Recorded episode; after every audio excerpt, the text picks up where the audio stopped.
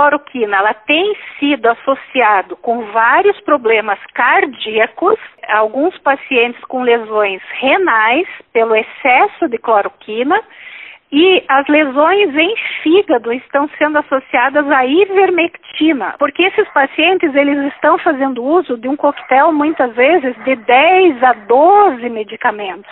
Isso é extremamente tóxico. E se nós pensarmos que as medicações que nós usamos, em geral, são eliminadas ou por via renal ou por via hepática, esses órgãos são os mais afetados.